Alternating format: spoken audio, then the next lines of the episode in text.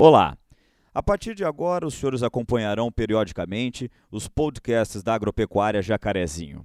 Eu estou aqui conversando nesta primeira inserção com o CEO do Grupo Agropecuária Jacarezinho, Ian Hill.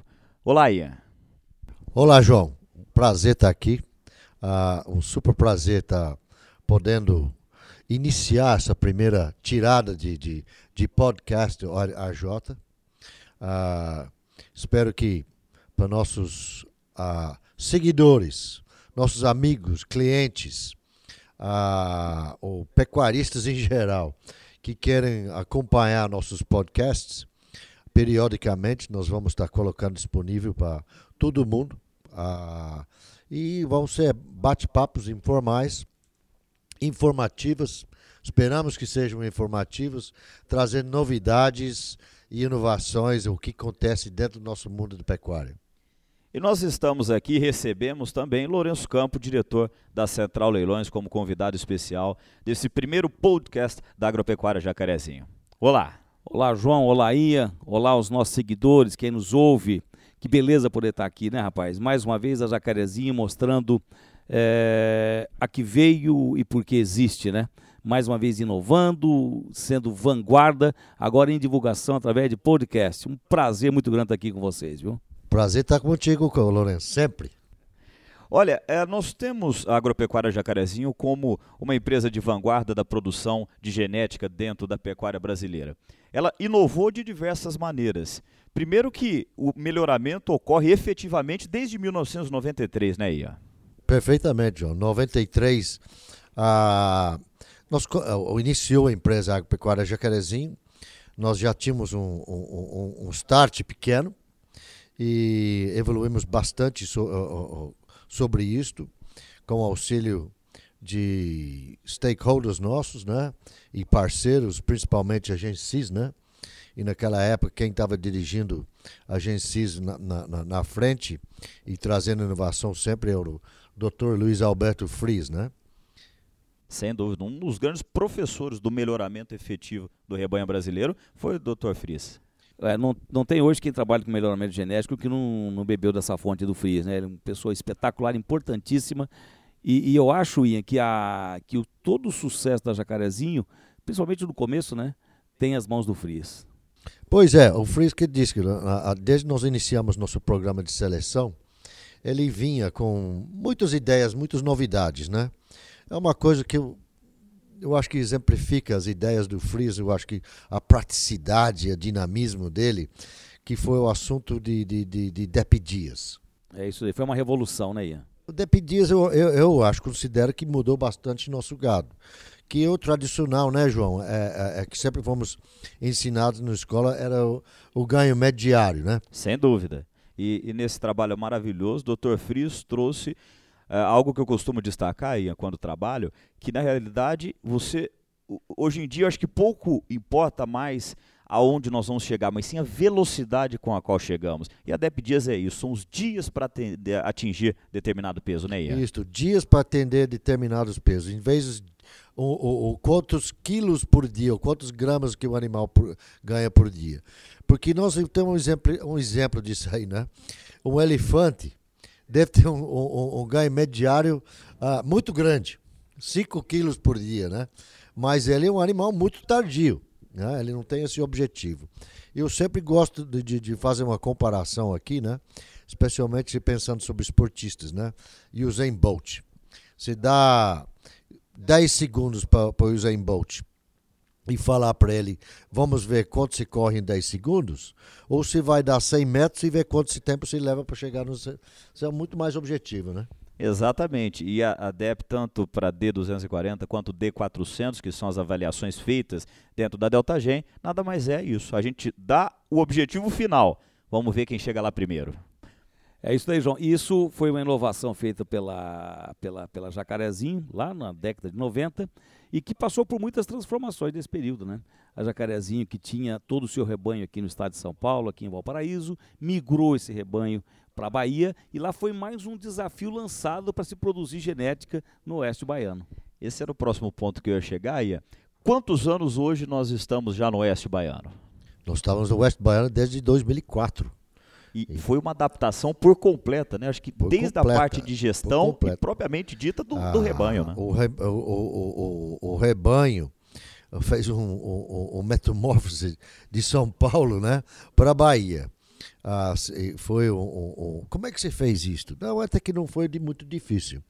Que aqui em São Paulo a gente sempre, sempre trabalhou com em torno de 12 mil vacas e nós fomos enviando todo ano para Bahia 5, 4, 6 mil bezerras desmamadas.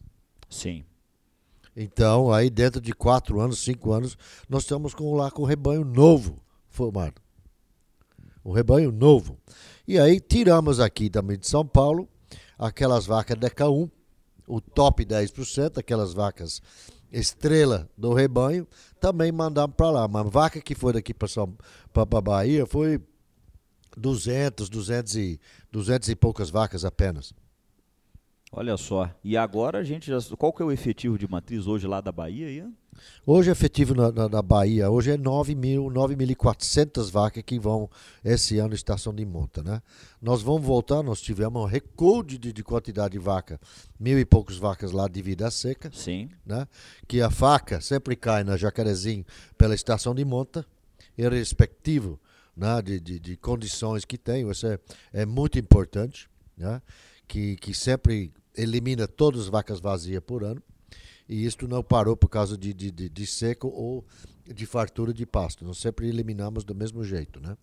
Sempre selecionando os animais mais férteis.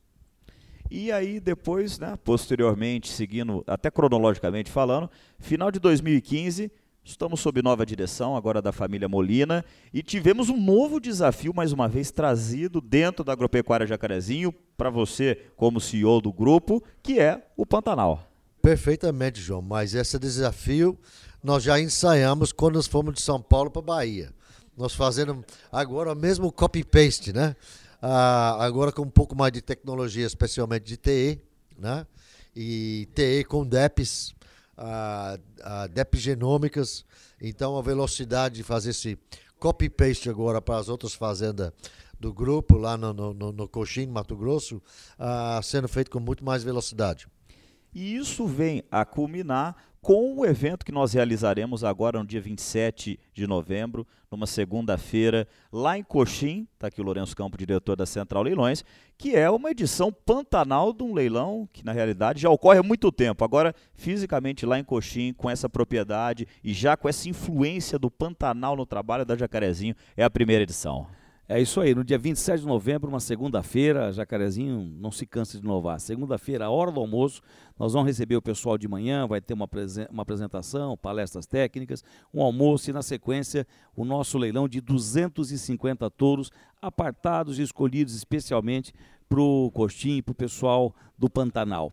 Porque ah, é impressionante, eu, eu já tive visitando o Pantanal, como, aliás, esse gado da Jacarezinho, depois saiu de São Paulo, foi para a Bahia, se adaptou espetacularmente bem.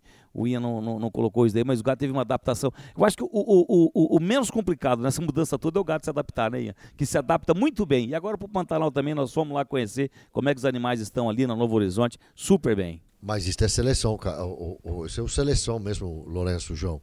Ah, vocês sabem muito bem, já acompanharam o nosso gado aí ah, há, há 25, 26 anos, né? E ele se adapta para onde que for no Brasil hoje sem problema, sem problema. Bahia, Pantanal, ele é adaptado e, e, e mantém o estado, etc, etc.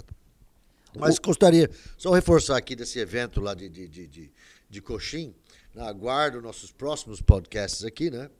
Que nós temos um palestrante muito especial que vai estar lá conosco lá, que eu considero quem entende mais de números, de rentabilidade na, pe, na pecuária de, de, de, pecuária hoje, chama-se Antônio Chaca. Né? O Chaca é do, do Grupo Integra e ele vai estar palestrando lá e com certeza ele vai estar conosco nesses próximos podcasts. Olha, tem bastante dica para o pecuarista. Fica ligado nos podcasts que nós vamos trazer bastante novidades para todos os pecuaristas. Aliás, essas atualizações serão frequentes, frequentes, melhor dizendo. Sempre que possível, nós atualizaremos, traremos alguns convidados pessoais é, que podem, inclusive, acrescentar e, e, explicar um pouco mais desse sucesso, porque a agropecuária Jacarezinho é um sucesso. Então é isso. É, antes de ficar por aqui, de encerrar esse podcast, passar a palavra, por ordem, Lourenço Campo, nosso diretor da Central Leilões. É isso aí. Bom, foi uma experiência muito boa, viu, Ian? João, a gente poder participar da primeira gravação do podcast da Jacarezinho. Eu não estou achando de todo ruim começar a montar o da Central Leilões também, não, viu, Ian? Eu não estou achando de todo ruim, não, viu? Tá bem? Um abraço a todos e, e fiquem é, é, aguardando que mais, mais é, todas as novidades desse evento nós vamos estar nos comunicando com vocês por aqui. Ian Hill, CEO da Agropecuária Jacarezinho. Então, novidade, podcast. Próximas novidades também, franquias AJ dicas do Chakra, né? Ah, vamos estar tá sempre trazendo novidades, o, falando cotidiano a, Jota, para as pessoas entenderem um pouco mais como nós trabalhamos. E esperamos que seja um negócio bastante dinâmico, esperamos o retorno do, do, do, dos, dos uh, ouvintes dos nossos pecuaristas. Mande e-mail, faça pergunta, uh, traz suas dúvidas, dá sugestão de, de, de, de que, que se gostaria de ouvir mais, o que quem a gente pode trazer para participar nos nossos podcasts aí. Obrigado, Ian, Lourenço Campo. Então é isso, ficamos por aqui no primeiro podcast da Agropecuária Jacarezinho. Também quero agradecer, foi uma honra participar de todo esse projeto. E lembrar que o nosso intuito é justamente esse: fazer um podcast sustinto, sucinto, melhor dizendo, para que você possa acompanhar direto esperando seu voo no aeroporto, dentro do carro, caminho da fazenda, e pode ficar tranquilo que aqui está o nosso compromisso de trazer mais novidades nos podcasts que virão. Então é isso. Muito obrigado a todos. Sou João Campo, leiloeiro rural da Central Leilões, e o podcast da Agropecuária Jacarezinho fica por aqui. Alô, Jacarezinho, Jacarezinho!